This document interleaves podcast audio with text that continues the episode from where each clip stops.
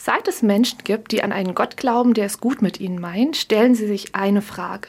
Wie kann es sein, dass dieser gute Gott so viel Leid in der Welt zulässt? Ich muss sagen, mir geht es genauso. Manchmal könnte ich verzweifeln an all dem Schlimmen und Entsetzlichen, das auf der Welt passiert.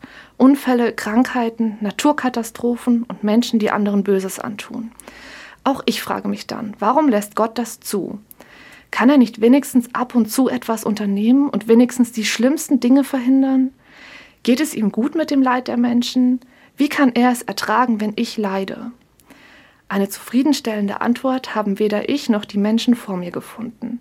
Denn irgendwie scheint das alles nicht zusammenzupassen. Vielleicht kann Gott das Leid nicht verhindern.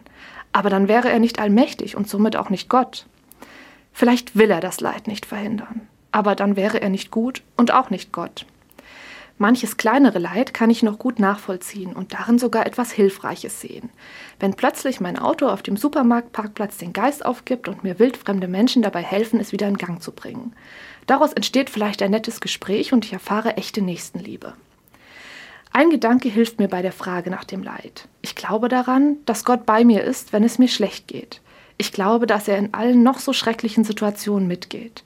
Und ihm darf ich auch meine Frage nach dem Warum stellen. Ich darf ihn sogar anklagen für all das Schlimme, was passiert. Er erträgt mein Leid zusammen mit mir.